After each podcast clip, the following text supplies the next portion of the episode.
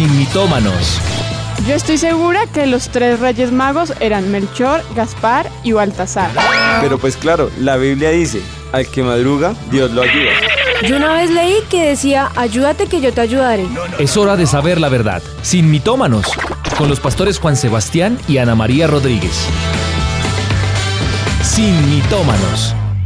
Muy buenas tardes a todos nuestros oyentes, Dios los bendiga. Estamos aquí conectados y listos. Esto es Sin Mitómanos. Muy buenas tardes para todos los oyentes de radio. Estamos muy felices de estar con ustedes. Ah, no, Twitter no. Pero hoy queremos empezar por eh, resaltar que hemos tenido ya varias temporadas acá en Sin Mitómanos. Y hemos eh, resuelto muchísimos conflictos que a veces tenemos en nuestra mente, en nuestro corazón y hemos desvirtuado también cualquier cantidad o desmitificado cualquier cantidad de mitos. Eh, algunos los afirmamos, algunos los confirmamos, otros eh, los, los que los, eh, los, los, desmitificamos. Pero lo cierto de todo es que aunque vienen temas con barreras en nuestra cabeza, con dificultades, con momentos que tal vez cohiben por cierto tiempo nuestra bendición por cosas que permitimos en nuestro corazón, lo cierto es que aquí en Sin Mitómanos lo que nos gusta es hablar la palabra del Señor. No es invención humana, no es sabia filosofía o conocimiento humano, no. Es simplemente la palabra de Dios. Ir a las escrituras y dejar que ella misma, ella misma sea la que nos hable y nos dé esa, esa luz o esa inspiración, ¿no? Sí, como tú decías ahorita haciendo como un flashback podemos ver que hemos desmitificado mentiras de Satanás como que Dios no nos ama, que Él no nos habla, que los cristianos somos aburridos, bueno, un sinfín de, de mitos, pero hoy vamos a desvirtuar otra mentira, una mentira que también se ha metido en algunos de los corazones y yo creo que muchas veces en algún momento de la vida la gente se puede cuestionar. Y hoy queremos que esa mentira caiga y que podamos entender que Dios nos ama. Iba a decir otra cosa, pero no porque me adelanta el programa. Amén. Pues sí, es la verdad, ¿no? Muchos tenemos eh, ese tipo de, preguntas. Uy, ¿no crees que es cristiano? A los cristianos nada malo les pasa, ¿no? Exactamente. Son preguntas que empiezan a, ponerse allí las, las personas en el corazón y, y son preguntas que a nosotros como hijos de Dios siempre nos hieren. Porque es como que eres perfecto y no puede haber una pizca de error en ti. Y es allí donde nosotros queremos que, sepamos que de hecho, aunque somos cristianos, amamos al Señor, vivimos una vida en santidad. Es una vida que es apartada y reservada y bueno, todo lo que ya hemos hablado acerca de la santidad en los diferentes programas. Lo importante de esto es saber que, que no es una vida perfecta, que es un camino hacia la perfección, hacia esa plenitud en Cristo y que seguimos los pasos de Jesús pero que aunque seguimos los pasos de Jesús, tenemos derecho a, error, tenemos derecho a fragilidad, tenemos derecho a, pasar ciertos momentos de angustia y de dolor en, nuestro, en, nuestra, en nuestras vidas. Que aunque como los discípulos seguían a Jesús, también vienen momentos de, de dificultad, de tribulación, de, de golpes en la vida y ese es precisamente el tema de hoy, las pruebas que nosotros los hijos de Dios vivimos. La pregunta, ¿vivimos pruebas? Entonces, ahí vamos a empezar a tocar esos temas, sobre todo para que podamos hallar descanso en nuestro corazón de esos darditos que Satanás sabe poner o ciertos hermanitos que se dejan usar. También. y vienen esos flechazos que, que hieren, que duelen, que frustran eh, eso es lo que vamos a, tocar hoy acá en Sin Mitómanos. Bueno, ¿qué les parece si vamos a la palabra y nos concentramos en lo que Dios tiene hoy para nosotros? Así es, amén. ¿Listo? Dice eh, la palabra del Señor allí en Lucas en el capítulo 22. Antes de pasar a las escrituras, eh, preparemos nuestro cafecito y vamos a pedirle al Señor que nos dirija. Amén. Padre, hoy presentamos este momento delante de ti, Señor. Ponemos el programa delante de tu presencia, de tu altar. Te pedimos, Espíritu de Dios, que hoy hables a nuestro corazón, Señor. Nos disponemos delante de ti, Señor, y pedimos, Señor, que tú traigas tu manifestación en medio nuestro nos muestres las escrituras, Señor. Eso era lo que tú hacías cuando estuviste acá en la tierra, Señor. Tú abrías nuestros ojos y, dicen los discípulos, los discípulos, los seguidores, las personas que estaban junto a ti siendo testigos oculares, dicen que abrías sus ojos y les enseñabas las escrituras, Señor. Hoy yo clamo, Espíritu de Dios, que eso pase en este programa, que tu presencia abra nuestros ojos, Señor, nuestra mente, nuestro corazón, para poder recibir la verdad que tú quieres darnos a través de tu palabra, en el nombre de Jesús. Amén y amén. amén. Dice Lucas el capítulo 22. Si estás allí, busca el versículo 31, que está más adelantico, y dice, dijo también el Señor, Simón, Simón, he aquí Satanás os ha pedido para zarandearos, para zarandearos como a trigo, pero yo he rogado por ti, que tu fe no falte, y tú, una vez vuelto, confirmes a tus hermanos. Él le dijo, Señor, dispuesto estoy a ir contigo no solo a la cárcel, sino también a la muerte. Y le dijo, Pedro, te digo que el gallo no cantará hoy antes que tú niegues tres veces que me conoces. Tal vez conozcas la historia de Pedro, tal vez no la conozcas, pero pues en resumen, en general, es un hombre, como lo podemos ver en esta porción, sujeto a fragilidad, sujeto a debilidad. Bueno, pues antes de adelantarnos a cualquier tipo de programa. ¿Por qué no escuchamos el mito del día? El mito del día.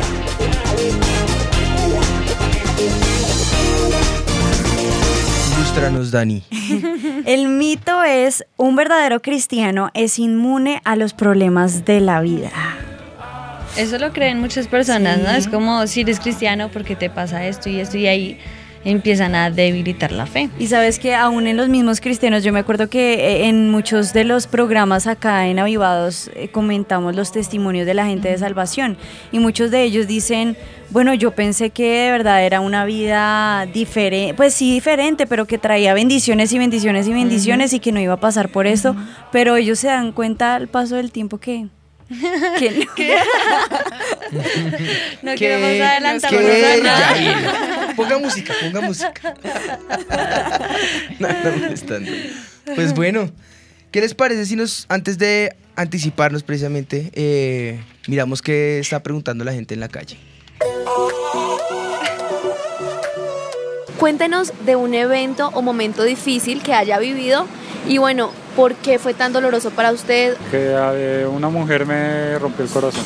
Fue duro porque pues uno se confía mucho en ella y en la persona y, resulta pues uno defraudado porque uno confía mucho en esa persona. Pues el momento más difícil que yo he tenido pues ha sido digamos la pérdida de mi padre porque pues prácticamente me quedé solo, ¿verdad? Fue la muerte de mi abuelo, fue demasiado porque él fue como un padre para mí. Eh, hoy se le murió un amigo muy querido a mi suegro. Un amigo falleció hace unas horas, algo terrible, ¿no? Por ejemplo, uno, cuando mi papá tuvo un accidente grave. Dos, cuando mi abuelito falleció. Y tres, un accidente que tuve yo en bicicleta. La mía, la muerte de un amigo. Porque estamos jugando fútbol y yo lo vi morir ahí conmigo. Estamos jugando fútbol y pues tuvo un accidente ahí con nosotros y pues se murió ahí. Se cayó, o sea, el balón se cayó a la teja y él se subió a la teja por el balón y se cayó. Eh, bueno, fue en el, año pasado en el accidente de, de diciembre en donde murió mi primo y quedó también el único sobreviviente que también era mi primo, entonces mientras uno estaba en coma, el otro estaba, lo estábamos enterrando, entonces fue un evento muy difícil. ¿Por qué cree que las personas pasan por momentos difíciles en la vida? Son pruebas, eh, momentos en la vida que son experiencias, ¿sí? A veces nosotros también mismos generamos el, el, problema de los eventos malos, ¿verdad? Porque la vida tiene de todo, momentos difíciles y momentos buenos. Tiene que pasar pues para valorar los, los momentos buenos, porque si no pasa por momentos difíciles, cualquier momento bueno pues no lo valora. Yo creo que son enseñanzas y son lecciones de vida. Todos los momentos difíciles que uno pasa es para superarlos. Todas las vidas de todo el mundo van a pasar en algún momento por una etapa difícil. Es parte de la vida. Bueno, creo que es algo de, eh, de pruebas, de retos, de aprender a, tener, a, a restablecer esas fortalezas y creerlas ser más fuertes. Esos momentos difíciles los supero teniendo mucha calma y pidiéndole mucho a Dios que me guíe y no, digamos, digamos, al, al, mal momento, hacerle buena cara. ¿Cómo lo supero? Al lado de mi familia, Mm, El tiempo, el tiempo lo cura todo, dicen por ahí. Pues hablar mucho, sacar todas las cosas que tienes en tu interior guardadas.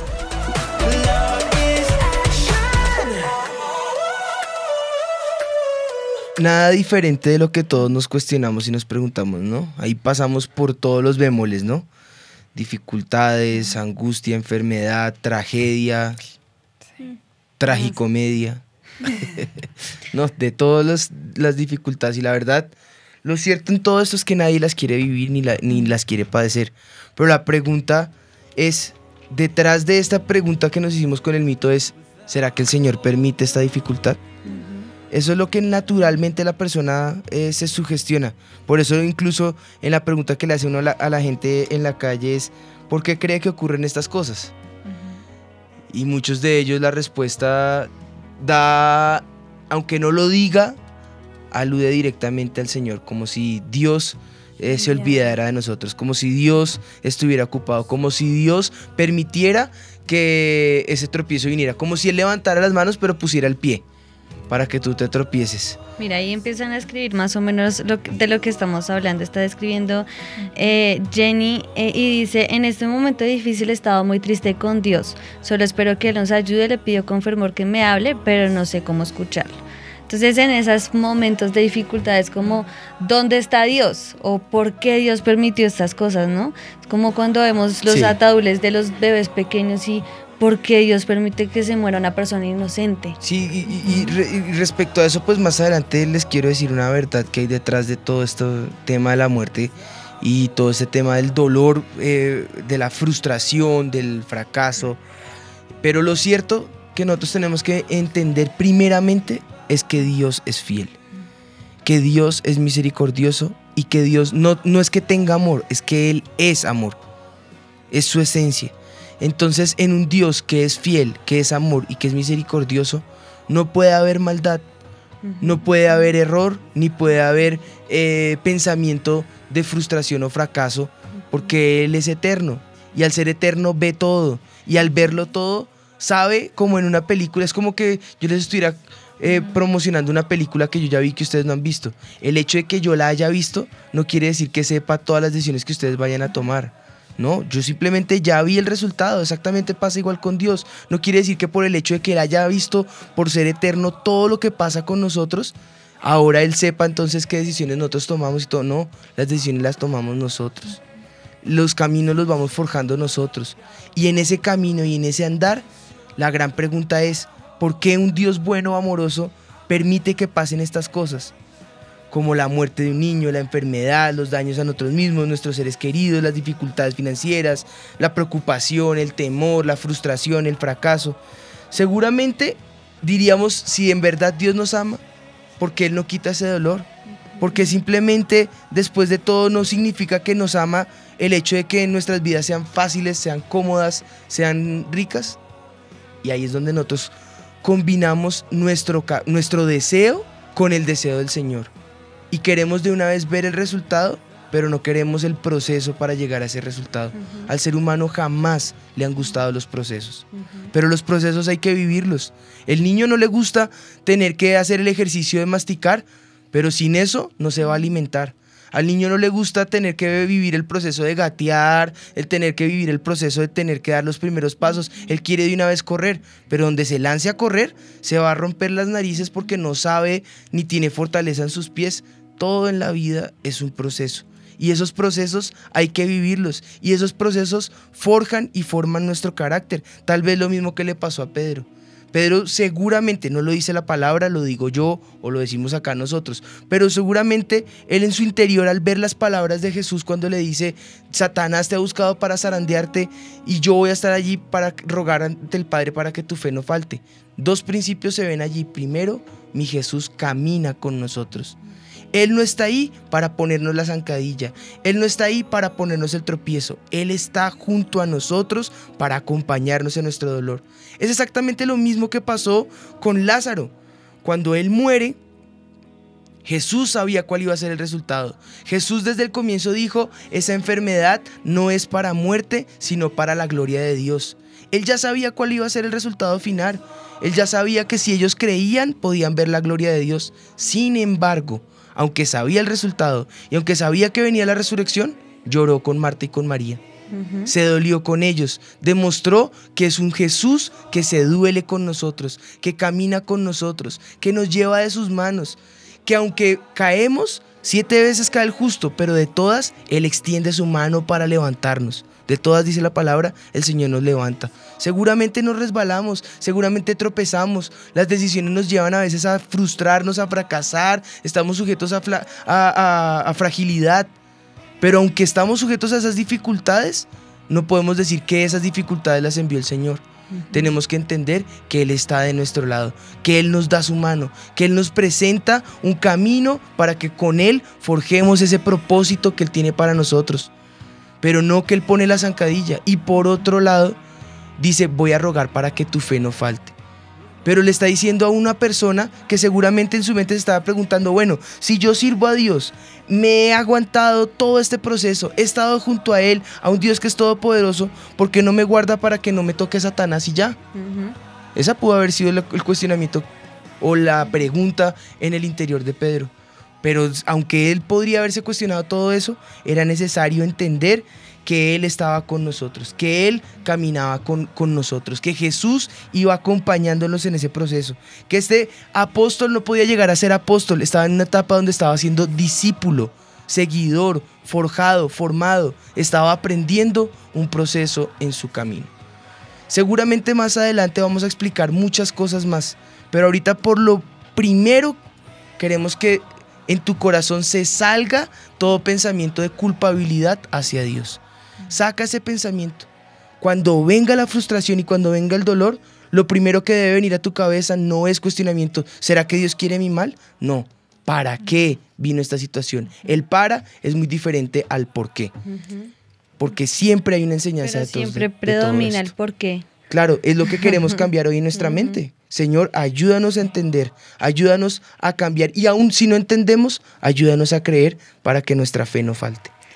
Yo creo que por la mente de las personas siempre pasa como la injusticia, ¿no? La injusticia de las cosas de, bueno, ¿por qué se murió mi bebé? ¿Por qué se murió mi papá? ¿Por qué esta aflicción? Hay muchas personas que ya nos están escribiendo que dicen que tienen muchas aflicciones, que no entienden por qué lo pasan, que lo que tú decías, si creemos en un Dios todopoderoso, ¿por qué tenemos que vivir esta, estas injusticias, no? ¿Te, te acuerdas en la, en la predica que, que di acerca de la resurrección que precisamente mencioné eso? Cuando el Señor le dice, mueve la piedra, seguramente María eh, se preguntó, bueno, ¿y para qué? Y ella es de cuatro días, ¿por qué? Perdón, ¿por qué? No, no, no, no.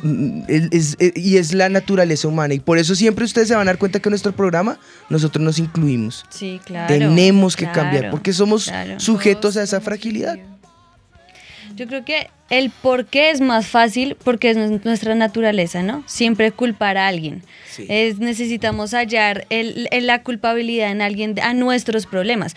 Quiero hacer una advertencia también para el programa y es que alguien escribió que también las, las pruebas vienen por las puertas abiertas. Eso es otro tema muy diferente. Hoy queremos hablar de las Esto no es el pruebas pecado. y no por el pecado. Ay, Exactamente. perdón, sí. Sí, bueno, estamos en sintonía. Ajá. En Simitómanos en sintonía. Sí, no estamos hablando de las pruebas por el pecado, sino de las pruebas que no entendemos por qué vienen a nuestra vida. Pero hoy queremos que cambiemos ese por qué y entendamos el para qué. Y uno de esos versículos, eh, realmente capítulo, pero no lo puedo leer todo, está en Romanos 8 y dice Romanos 8, 28, y sabemos que a los que aman a Dios, Todas las cosas les ayudan a bien. Esto es a los que conforme a su propósito son llamados.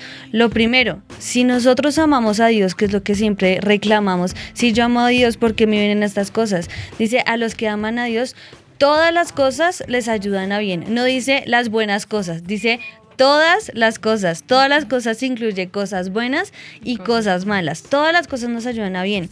Y dice el versículo 31, ¿qué pues diremos a esto? Si Dios es por nosotros, ¿quién contra nosotros? El que no escatimó, escatimó ni a su propio Hijo, sino que lo entregó por todos nosotros, ¿cómo no nos dará también con él todas las cosas? Lo segundo que tú ya lo estabas mencionando ahorita, es que Dios quiere darnos solo cosas buenas, sino escatimó a su propio Hijo.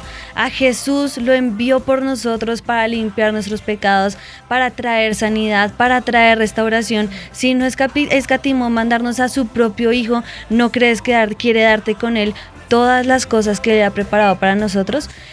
Ah, una mentira que hoy queremos derrumbar es que las cosas que te están pasando malas en tu vida, vienen de parte de Satanás, no de Dios. Dios quiere para ti cosas buenas. Y dice el versículo 35, ¿quién nos separará del amor de Cristo? Tribulación o angustia o persecución o hambre o desnudez o peligro o espada. Todas esas cosas nos pueden llegar a nuestra vida. Pero dice, como está escrito, por causa de ti somos muertos todo el tiempo. Somos contados como ovejas de matadero. Antes, en todas estas cosas, somos más que vencedores por medio de aquel que nos amó. Por lo cual estoy seguro que ni la muerte, ni la vida, ni ángeles, ni principados, ni potestades, ni lo presente, ni lo porvenir, ni lo alto, ni lo profundo, ni ninguna otra cosa creada nos podrá separar del amor de Dios que es en Cristo Jesús, Señor nuestro. Puede que vengan todas esas cosas a tu vida, tribulación, enfermedad, muerte, dolor, aflicción, pero ninguna de esas cosas puede separarte del amor que es en Cristo Jesús. ¿Cuál fue su amor? Entregar su propia vida por nosotros. ¿Cuál es su gran amor? Que en todas nuestras aflicciones Él se duele con nosotros, Él está acompañándonos, Él está contigo, no es como el Dios que hablábamos antes, que es como le vino la prueba, vamos a ver qué pasa. ¿Será que la soporta? No, al contrario, Él está ahí acompañándonos en cada paso de nuestra vida, en los momentos felices, en los momentos de tribulación, en los momentos de tristeza, en los momentos de muerte. En todo momento Dios está con nosotros y nada nos podrá apartar de su amor. Y mira que eso que estás diciendo precisamente enfoca cuál es el, el, modus operandi de Dios, la forma como Él opera. Él opera a través del amor.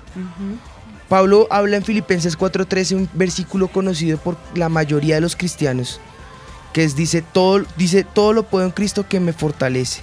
Lo que pasa es que nos enfocamos en ese, todo lo puedo en Cristo que me fortalece, pero no nos enfocamos en los momentos en que Pablo dice lo que dice en ese versículo en Filipenses. Y ahí, si, en el contexto, si tú miras todo el estudio, el contexto, él está honrando a la iglesia de Filipos por sembrar en su vida, porque están aportando para él. Y dice, y aunque los felicito, no lo digo porque esté pasando dificultad, porque sé vivir en abundancia, como también sé vivir en humillación. Sé vivir en todos estos momentos de dificultad y en necesidad. Y esa palabra necesidad da el enfoque por el cual dice todo lo puedo en Cristo que me fortalece. Porque aunque paso por momentos de necesidad, porque aunque paso por momentos de, de escasez o de suma alegría o de bendición, yo, yo solamente sé que sin importar la situación que esté viviendo, todo lo puedo en Cristo que me fortalece. Él es el que nos fortalece. Si Él no estuviera junto a ti, no tendría las fuerzas para superar esta crisis. Pero tiene la certeza que Él está contigo, tiene la certeza que Él camina junto a ti, porque tal vez como diría Dina Santa María, aunque veas en la, en la arena las, un solo par de huellas, por momentos de tu vida ves cuatro, cuatro pisadas, pero hay momentos de dificultad donde solamente veo un par y él dice, sí, tal vez veas un par, pero ese par que tú ves no es que yo haya faltado, es que yo te levanté en mis brazos y en mis brazos te sostengo. Ese par de huellas que ves allí no son las tuyas, son las de Jesús que te alzó en sus manos, que te sostiene como a la niña de sus ojos, que te cuida como lo más preciado que eres. Él sabe el dolor que tú estás viviendo, Él sabe la dificultad que tú estás padeciendo, pero aunque no lo veas, lo puedes sentir. Y aunque pueda llegar el momento en que ni lo sientas, Él está junto a ti. Él vive contigo, Él se duele en tu dolor, Él se aflige contigo. Y por eso Pablo dice, todo lo puedo en Cristo que me fortalece. Si Él no estuviera con nosotros, su fortaleza no estaría con nosotros. Y si su fortaleza no estuviera con nosotros, simplemente nos sumiríamos en un dolor del cual nadie nos podría sacar. Que hay en el mundo. La desesperanza que vivimos todos antes de Cristo y la esperanza que vino solamente en Cristo. Por eso cuando tú lees el pasaje de Romanos eh, que dice que todas las cosas nos ayudan a bien, es a los que conforme a su propósito somos llamados. Pero dice en los versículos adelante que es por causa de Cristo. Si Él no estuviera en nuestro camino, ninguna cosa nos saldría bien, ninguna cosa de las que vivimos podríamos usar para edificación o para construcción en nuestra vida. Pero como siempre lo hemos mencionado, de todas las aflicciones, Dios nos va a levantar, nos va a sacar, pero además nos va a llevar a ellas, no porque las permita, sino porque cuando salgamos con esa consolación con que fuimos consolados, podemos llegar a consolar también a otros. Como, como escribió alguien ahorita, dice, el diablo es el que nos manda esas pruebas y Dios qué hace? Utiliza esa prueba, pero para darnos más. El pastor ha hablado del trampolín, ¿se acuerda? Trampolín de la El trampolín de la bendición no está en la bendición. El trampolín de la bendición está en la presión que viene por causa de la dificultad. Pero ¿qué pasa cuando viene más presión? Pues que a mayor presión, mayor elevación vas a tener en el Señor, porque Dios siempre usa los, los momentos difíciles, los momentos de angustia, los momentos de, de tropiezo en la vida, para que de ellos podamos levantarnos a mayor gloria. Por eso es que dice el apóstol que vamos de triunfo en triunfo y de victoria en victoria. No porque no venga fracaso, no porque no venga dificultad, sino porque de ellas nos podemos levantar a mayor bendición. También dice el apóstol, dejando las cosas atrás, me extiendo hacia lo que tengo adelante.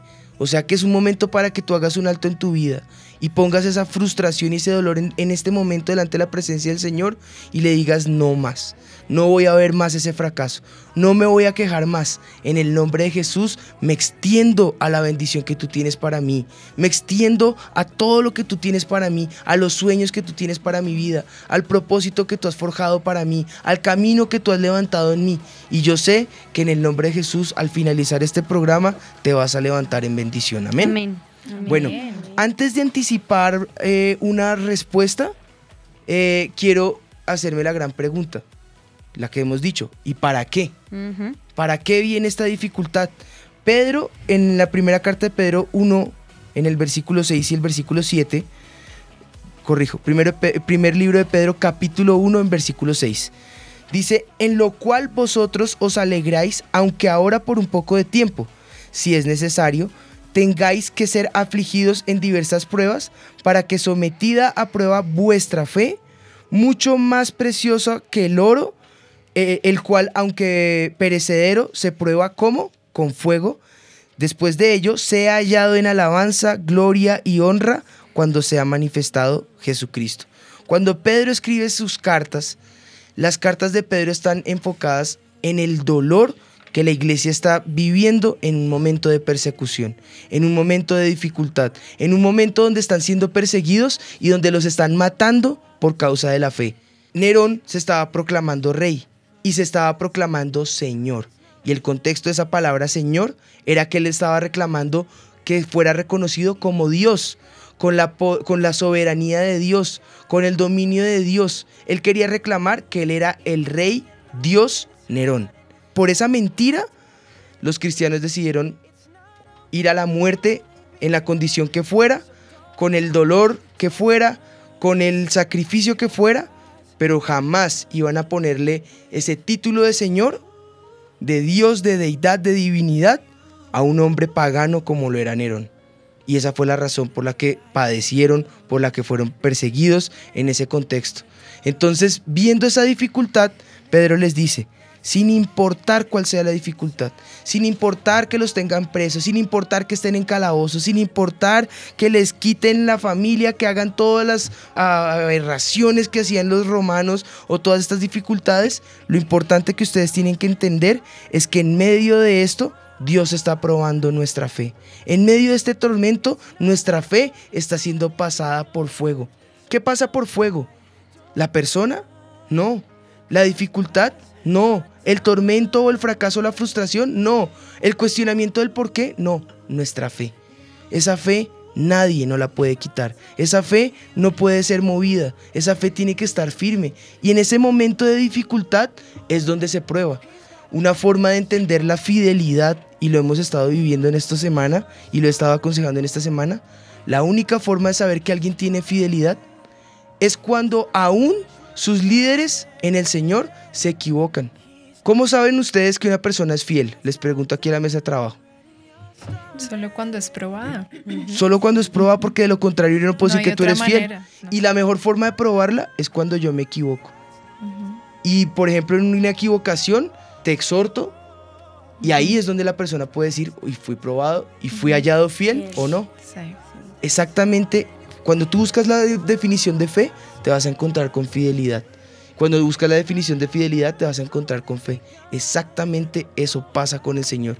No es que Él permita la dificultad, pero sí usa ese trampolín y Él ve el corazón. ¿Con qué corazón tú te acercaste al Señor? ¿Cuestionando? ¿Infiel o no? Te mantuviste firme y aunque vino el tormento, supiste que Él caminaba contigo. A ellos pasan por fuego. Y entonces viene lo que dice la segunda parte. Serán hallados en alabanza, en gloria y honra cuando sea manifestado el Señor Jesucristo. O sea, el propósito de todo esto será crecer en nuestra fe. Y el Señor promete siempre bendiciones eternas, pero también presentes. Cuando Él promete dar vida, Él da vida a nuestros sueños, pero también da vida eterna a nosotros cuando creemos en Él.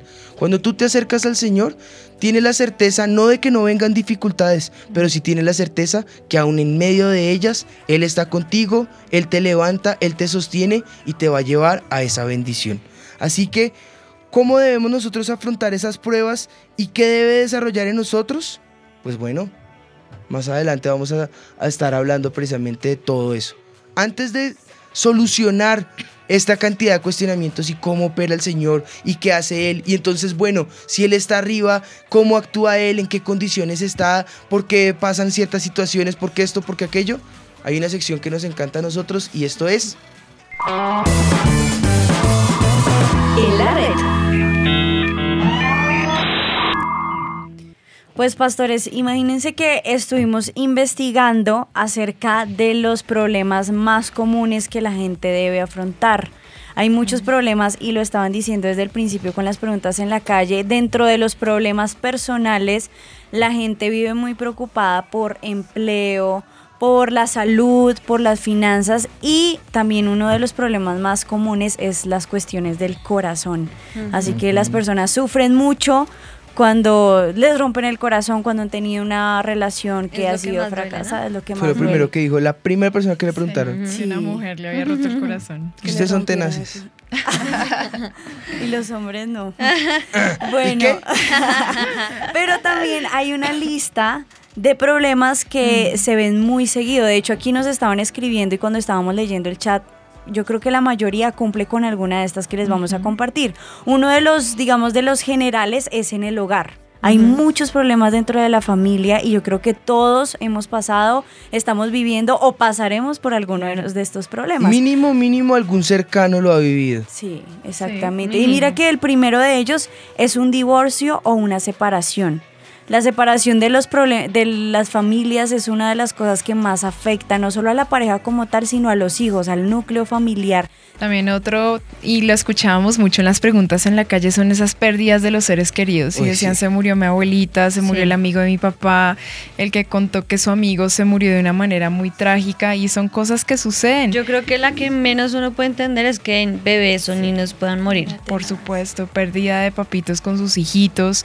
Y sí es la pérdida de un familiar que todos también pues hemos pasado por eso o lo vamos a pasar.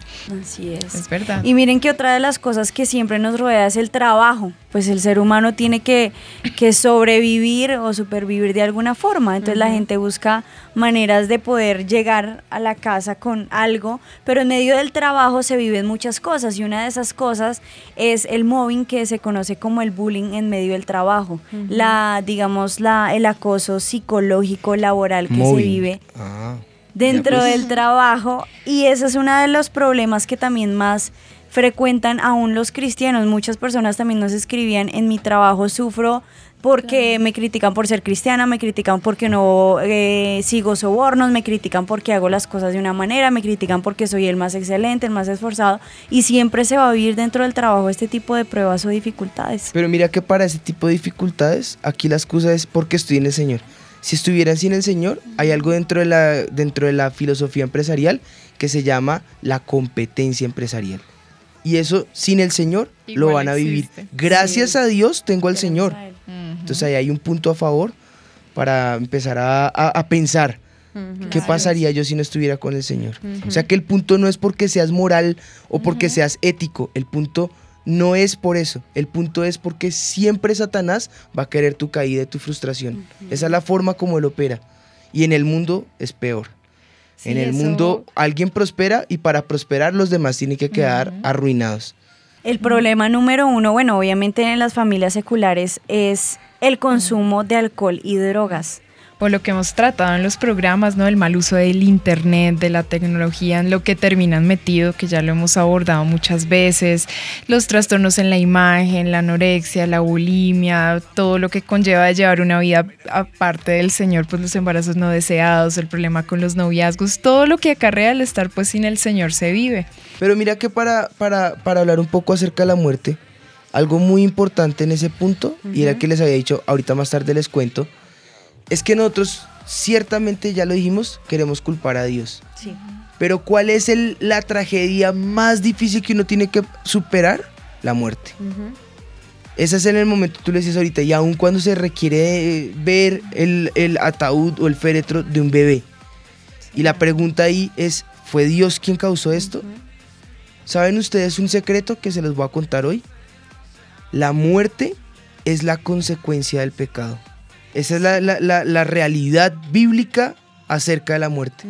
Quiere decir que cuando Dios nos creó a nosotros, nos creó perfectos, nos creó para que fuéramos eternos, nos creó con bendición. Pero cuando el pecado entró en nosotros, cuando nosotros permitimos la maldad en nuestra mente, ahí entró el juicio.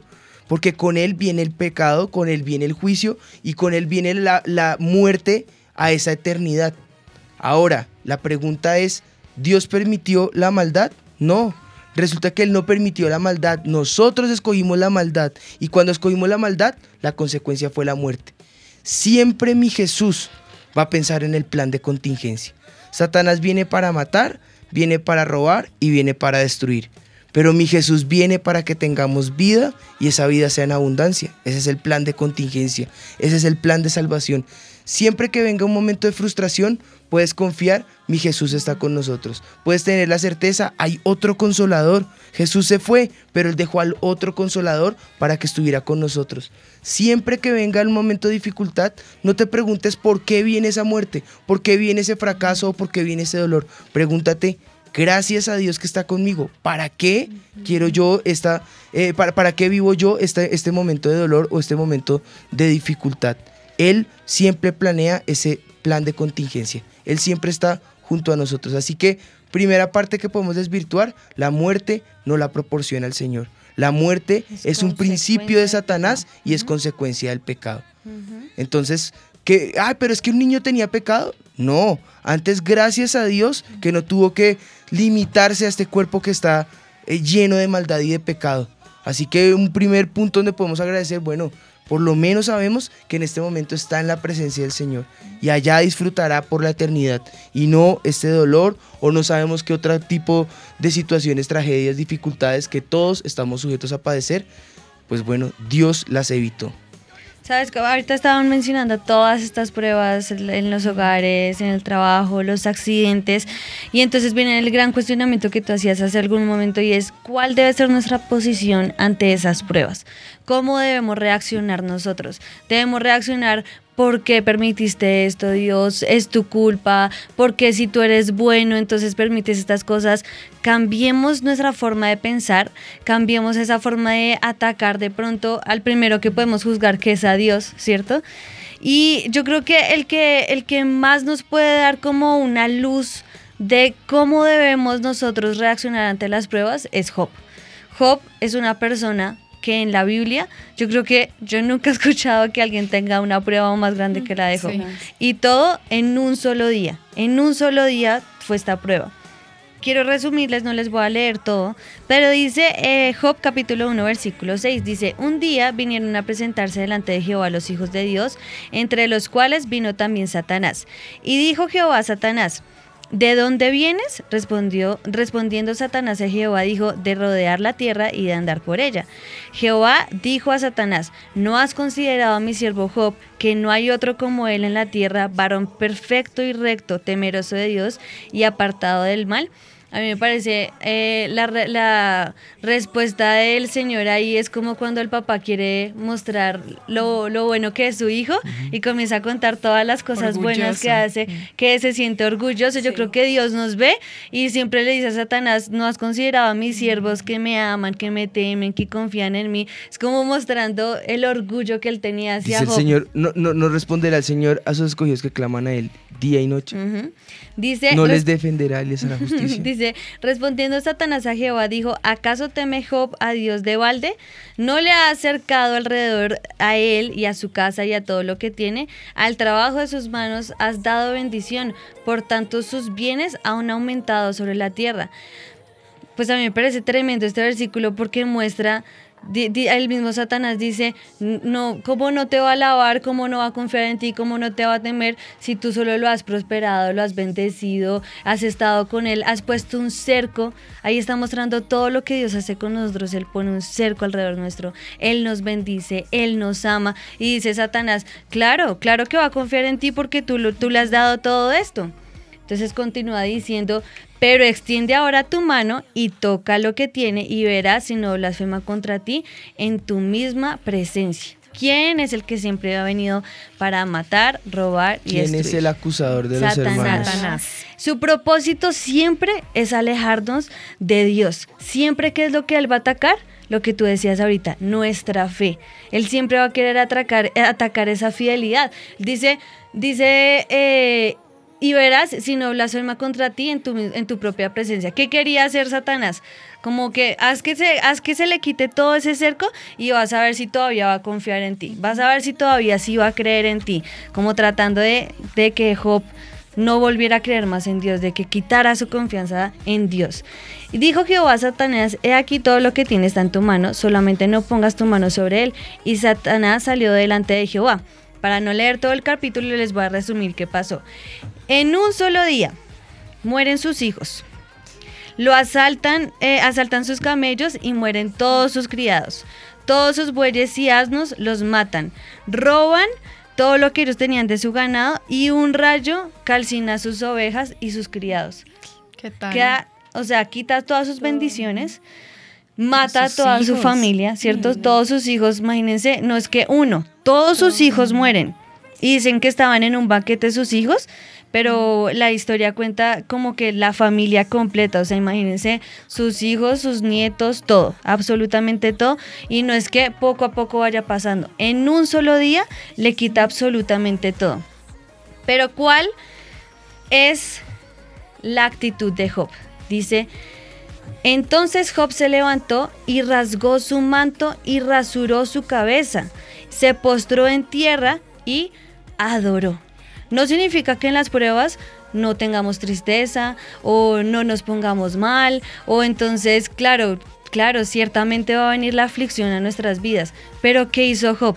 Al recibir todas estas noticias, se postró y adoró y dijo, desnudo salí del vientre de mi madre y desnudo volveré allá. Jehová dio y Jehová quitó. Sea el nombre de Jehová bendito. En todo esto no pecó Job ni atribuyó a Dios despropósito alguno. Ningún despropósito le atribuyó Job a Dios. Al contrario, ¿qué dijo él? Dios dio, Dios quitó, Bendito sea el alabado sea el nombre del Señor. O sea, ¿cuál puede, puede ser mi, mi, mi, em, actitud frente a las pruebas? Arrodillarme y lamentar y culpar a Dios y decirle, ¿por qué permitiste esto? ¿Por qué la maldad viene a mí? ¿Por qué los, mis enemigos prosperan? ¿Esa debe ser nuestra actitud? O postrarnos y decir, listo Señor, está pasando todo, en ti voy a esperar, porque alabar su nombre, ¿qué significa? Alabar a su nombre es decirle al Señor, yo estoy confiando en ti, yo sé que tú vas a hacer algo, yo sé que tú peleas por mí. Como dijo Job, yo sé que mi redentor vive. Exactamente, exactamente, y para allá iba. ¿Qué dijo al final? De oídas te había oído, pero ahora mis ojos te ven. Él sabía, en medio de toda la prueba de Job, podemos ver cómo él siempre exalta al Señor y muestra cuán grande es Él, y aparte de toda la prueba que vino a su vida, porque no solamente terminó ahí, en el capítulo 2 vemos que el Señor vuelve a decirle a Satanás, no has visto a mi siervo Job, que aunque querías quitarle todo para que me maldijera, aún confía en mí. Y Satanás dice, claro, piel por piel. Entonces, ¿qué hace? Le manda esa enfermedad y esa llaga, que él- él- lo que dice la palabra era que era una llaga completa de la cabeza a los pies, que le tocaba dormir en ceniza para que le ayudara con esa llaga que era terrible. O sea, era una cosa impresionante. Pero aún así, con todo y eso, Job jamás perdió la esperanza en el Señor. Él dijo, aunque Él me matare, en Él esperaré. A veces no entendemos las pruebas, a veces no entendemos el porqué de las cosas, pero vamos ahora, Señor, a decirle, ¿para qué? ¿Para qué me estás permitiendo esto? ¿Para qué vienen todas estas aflicciones a mi vida? Más adelante vamos a ver qué pasa con Job. Pero lo importante es que hoy puedas tú pararte y puede que te rasgue las ve- vestiduras, te arranque los pelos de la cabeza y cuando estés en ese momento de dolor y aflicción, Y arrodíllate y calvo, calvo y gordo, arrodíllate y alaba al Señor. Yo digo, uff, en los momentos de prueba más difíciles que yo he tenido, cuando uno se mete en la presencia de Dios, ¿qué más da? Ya, te- ya, ya perdí todo, ¿qué me queda? Mi esperanza en Dios. Ese, es decir, aunque Él me matara, en Él esperaré. En Él siempre vamos a encontrar el des- En el refugio. decir, mi Redentor vive. Yo sé que mi Redentor vive. A pesar de toda la aflicción, yo sé que mi Redentor vive. Y te aseguro que algunos, muchos, muchas personas dicen, pero ¿cuánto dura la prueba? No lo sé. No sé cuánto puede durar tu prueba. Pero sí sé que nuestra fe en ese momento de prueba es donde nosotros podemos ver cuán, cuán- cuál, cuál es nuestra fidelidad hacia Dios. Y yo creo que más fácil salimos de la prueba si más creemos en Dios, Amén. si más confiamos en Dios. ¿Quieres salir rápido de tu prueba? Deja de cuestionarte, deja de preguntarte por qué, deja de estar triste, deja de estar llorando. ¿Quieres salir rápido de tu prueba? Confía en Dios, arrodíllate hoy y alaba su nombre. Cuando tú alabas su nombre, estás diciendo, yo sé que tú todo lo puedes, yo sé que tú eres poderoso, yo sé que tú estás por mí, yo sé que tú me vas a defender. Dios jamás, jamás, jamás dejó que Satanás tocara la vida de Job, su alma, porque sabía que él iba a esperar en Dios. Y luego Dios le muestra su grandeza y todo lo que él hizo y todas las cosas portentosas que él tiene para nosotros. En ese momento de prueba es en el, que, en el cual tú vas a ver mayor bendición para tu vida. Así que, ¿cuál es la actitud que debemos tomar hoy? ¿Para qué? ¿Para qué? No por qué, ¿para qué? Y vas a ver que como dice la palabra del Señor, dice, estas cosas os he hablado para que en mí tengáis paz. En el mundo tendréis aflicción, pero confiad, yo he vencido al mundo. Tal vez estás peleando una batalla y parece que está perdida, pero algo que quiero que sepas es que Él ya venció. Jesús, mi Jesús, el mío, ya venció. En la cruz, cuando Él murió hace dos mil años, Él ya venció a mi enfermedad, a mi dolor, a mi aflicción, a mi tristeza. Yo sé que Él ya venció. ¿Que puedo pasar por esas aflicciones? Ciertamente las puedo pasar, pero mi confianza y mi fe está puesta en mi Redentor, que vive. Amén. Dice la palabra del Señor después de la aflicción de Job en el capítulo 42. ¿Qué pasó con Job? Él entendió, mi redentor vive. Él entendió, yo sé que aunque Él me matare, en Él voy a esperar. Yo sé que aunque venga esta dificultad y esta tormenta, Él me va a sacar al otro lado.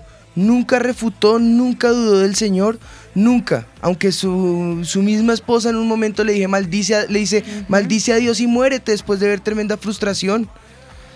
Pero aunque Dios mismo estuviera allí en contra de él, él dijo, en él está puesta mi confianza. Esa es la actitud que tenemos que tener.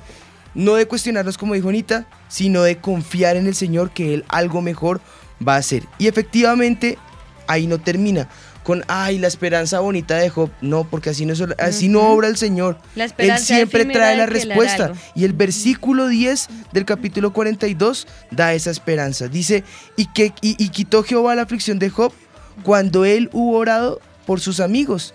Claro, los amigos se habían levantado para señalarlo, siempre. Siempre que viene la dificultad, no falta el hermano, el amigo, el familiar, que dice, sí ve, pero es que, es que usted tiene una puertica abierta, pero es que sí ve, pero cuando hablo, nuevamente repetimos, cuando no es pecado, ¿no? Cuando es un dolor, cuando es un fracaso, cuando es una frustración. Y dice, y vinieron a él todos sus hermanos, todos sus ta, ta, ta, ta, y en el 12 dice, y bendijo Jehová el postrer estado de Job, más que el primero. Capítulo 42, versículo 12. Y bendijo Jehová el postrer estado de Job más que el primero, porque tuvo 14 mil ovejas, el doble. 6 mil camellos, el doble. Mil yuntas de bueyes, el doble. Y mil asnas. Dice luego que tuvo siete hijos y tres hijas. Y más adelante dice en el 15, y no habían mujeres tan hermosas como las hijas de Job en toda la tierra. Además de todo, lo bendijo con lo mejor. A sus hijas les dio hijas hermosas, las bendijo, bendijo su casa, bendijo sus hijos, bendijo todo. Además lo llenó de días. Y ese llenarse de días en el Antiguo Testamento significaba vida, significaba deleite, significaba plenitud. Y en el versículo 17 dice, y murió Job viejo y lleno de días, lleno de vida. Murió alegre, confiando en el Señor, el mismo Señor en el cual confió cuando estaba en un momento de dificultad. Y aunque esperó en el Señor y aunque confió en el Señor, efectivamente el Señor envió su bendición, no solamente para la eternidad, para el momento presente. Después de esa aflicción, pasó por fuego, fue hallado fiel y Dios lo bendijo al doble. Exactamente igual pasó con Pedro. Pedro vivió esa dificultad, Pedro vivió el momento más difícil, negó al maestro efectivamente, pero aunque dudó del Señor, aunque eh, tambaleó en su fe, siempre eh, esa fe fue probada, fue pasado por fuego, se arrepintió y terminó, terminó siendo uno de los apóstoles más reconocidos en la historia hasta el día de hoy. Murió mártir, Murió por aquel que había dudado. Antes lo había negado, ahora no lo negó. Ahora murió por esa fe que ya creía, que ya había sido fortalecida, que ya había sido pasada por fuego. Siempre, de todas nuestras aflicciones, el Señor nos va a levantar. Y eso es lo que el Señor llama el tesoro en vasos de barro. La segunda carta de Corintios en el capítulo 7, en el versículo, eh, en, eh, perdón, en el capítulo 4, en el versículo 7, dice, pero tenemos este tesoro en vasos de barro para que la excelencia del poder sea de Dios y no de nosotros. Ese es el propósito. ¿Te preguntabas para qué? Para que sepas que el poder es de Dios, que la gloria es de Él, que la gloria no es tuya, que no es en tus fuerzas que tú te levantas, que es en la confianza en Dios la que te puede fortalecer. Y te recomiendo la prédica mía, se llama eh, La for- Fortaleza en la Debilidad. La puedes encontrar por internet, por YouTube. Ahí vas a encontrar esa fortaleza que tenemos en el Señor. Dice, ¿cuál es ese tesoro? El tesoro en vasos de barro es este, que aunque estamos en, atri- en atribulación, o bueno, estamos atribulados en todo, no estamos angustiados, en apuros, mas no eh, desesperados, perseguidos, mas no desamparados, derribados, pero no destruidos, llevando en el cuerpo siempre, por todas partes, la muerte de Jesús, para que también la vida de Jesús se manifieste en nuestros cuerpos. Ese tesoro en vasos de barro no es otra cosa que entender que somos frágiles, que estamos sujetos a dolor, que estamos sujetos a fragilidad, pero hay un alfarero que puede forjar nuestra vida, que la puede moldear, que la puede llenar de su poder y de su presencia para que sea manifiesto que aunque somos frágiles, Él nos sostiene, Él es el Todopoderoso, Él nos sustenta, Él nos levanta, Él nos llena de esperanza y nos llena de vida. Que entendamos que en Él está nuestra vida, que en Él está nuestro poder, que en Él está la gloria y la confianza, que Él es el único que puede tomar nuestra debilidad y fortalecerla. Porque ahí dice el apóstol Pablo, porque cuando soy débil es cuando soy fuerte. ¿Por qué? Porque entiendo que mi debilidad me fortalece el Señor. Entonces en mi debilidad fuerte seré. En ese momento de angustia, fuerte soy en el Señor. Es allí donde Dios se puede glorificar. ¿Estás pasando por ese momento de tribulación? ¿Estás pasando por ese momento de angustia? ¿En este momento estás llorando? Pues entrégale esas lágrimas a la presencia del Señor. Derrámalas por última vez delante de la presencia del Señor y deja que hoy Él te fortalezca, que hoy Él te llene de esperanza, que hoy Él forje esa vida que tiene para ti, que hoy Él te llene de su plenitud y puedas salir de este lugar cargado de bendición, sabiendo que ese propósito de Dios jamás ha cambiado. Él no es hijo de hombre para que mienta ni para que se arrepienta. Él dijo, Él va a hacer, Él va a cumplir. Lo que Él promete, Él lo cumple. Por eso dice que Él es el amén. El amén es, amén significa así sea, ya está hecho. Él es el amén. Él lo que Él promete, lo cumple porque Él no es hijo de hombre para que mienta. Y sabes que en el mismo capítulo que tú estabas leyendo, dice más adelante el versículo 16, dice, por tanto, no desmayemos antes que nuestro, eh, antes, aunque este nuestro hombre exterior se va desgastando, el interior no obstante se renueva de día en día. Porque esta leve, tribula, esta leve tribulación momentánea produce en nosotros un cada vez más excelente y eterno peso de gloria. A mí me gusta cómo lo dice, porque dice, esta leve tribulación momentánea. No es que lo, ¿cómo se dice eso? Lo menosprecien, no es que menosprecien nuestra tribulación. Está diciendo que nuestra tribulación es pequeña comparada A la gloria con que lo viene que el después. Señor va a hacer en nuestra vida con ese, y lo dice de una forma súper exagerada, ese más excelente y eterno peso de gloria. Es lo mismo que vivió el pueblo de Israel en el Antiguo Testamento. Decían que la gloria postrera, profetizaban, la gloria postrera de esta casa sería mayor que la primera. Pero hablaban de la gloria, no del templo. El templo físico fue más pequeño. Y dicen los, los, los que saben, los historiadores, los biblistas, eh, los eruditos en la palabra, que el templo nunca fue igual al anterior. Era más pequeño, pero la gloria era mayor. Sí, tal vez queden las marcas en el cuerpo. Sí, tal vez queden cicatrices. Pero esas heridas el Señor las va a usar para levantarte. Cuando tú las veas, vas a ver que el poder de Dios fue más grande que ese- esa dificultad que fue momentánea. En el Señor tenemos la, segura- la- la- la seguridad que venceremos. Y adicional, si somos hallados fieles en nuestra fe, ante esas pruebas, el Señor nos va a levantar, nos va a llevar a más gloria. Hoy Yo- podemos Ahí, ahí sí queda la canción de Funky de cicatriz. Así que hoy podemos decir, este mito está Mito desvirtuado.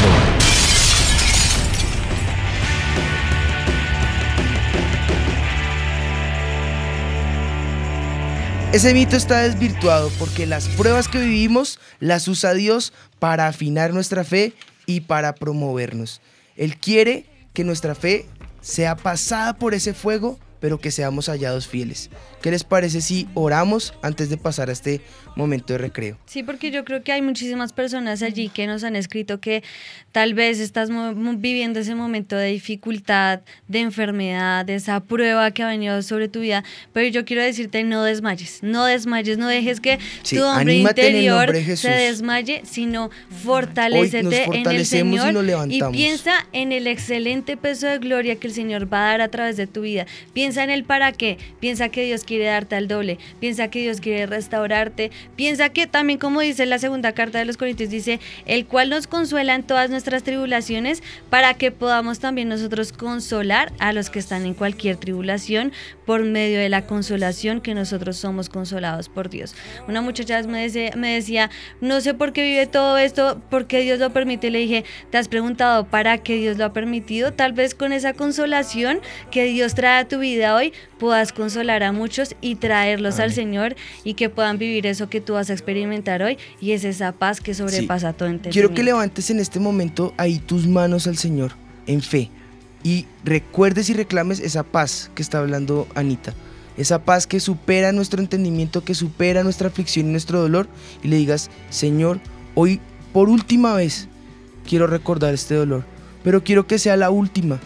Y quiero y te lo digo en el nombre de Jesús que sea esa última vez para que nunca más recuerdes este momento con dolor, sino con fe, con alegría. Y te seques esas lágrimas en este momento en el nombre de Jesús y digas, Señor, hoy paso este momento de aflicción. Hoy paso este momento de luto y de dolor.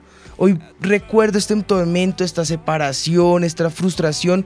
Menciónala si la quieres mencionar porque eso va a traer liberación para ti. Si no lo quieres mencionar, simplemente ponerlo en la presencia del Señor, hazlo y dile, hoy te pido Espíritu de Dios que me muestres que tú caminas conmigo. Dame una señal diferente a todo lo que hemos estado hablando, que yo pueda entender que tú estás junto a mí. Déjanos sentir tu presencia, déjanos sentir tu gloria y tu manifestación. Déjanos ver tu poder, Señor, en medio de esta dificultad. Primero para levantarnos, segundo para fortalecernos, tercero para llenarnos de esperanza, darnos paz y entender que tú vas con nosotros, Señor. Déjanos sentir esa paz que sobrepasa todo entendimiento. Pero también te pedimos para que esta bendición que tú tienes para nosotros venga al doble. Yo clamo algo que solamente tú puedes dar y es esa restitución, Señor. Todo lo que Satanás quiso quitar, todo lo que Satanás quiso deshacer, la forma como Satanás quiso obrar para arruinarnos y destruirnos, hoy se deshace en el nombre de Jesús y creemos, Espíritu de Dios, que tu poder va a ser más grande que el poder de las tinieblas. Creemos, Señor, que tu gloria y esa gloria que traerás a nuestra vida será mayor que los momentos anteriores, que las glorias pasadas, Señor. Hoy dejamos atrás esos momentos de frustración o aún los momentos victoriosos y nos extendemos a lo que tú tienes para nosotros por delante. En el nombre de Jesús te damos gracias, Señor. Amén. Y amén. Amén. Amén. Bueno, se nos acabó Se el nos tiempo, acabó se nos fue el, el- el descanso, pero nos quedamos con esta canción que yo sé que nos va a bendecir a todos.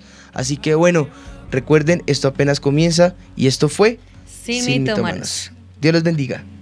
Sin mitómanos. Yo estoy segura que los tres reyes magos eran Melchor, Gaspar y Baltasar. Pero pues claro, la Biblia dice, al que madruga, Dios lo ayuda. Yo una vez leí que decía, ayúdate que yo te ayudaré. Es hora de saber la verdad. Sin mitómanos. Con los pastores Juan Sebastián y Ana María Rodríguez. Sin mitómanos.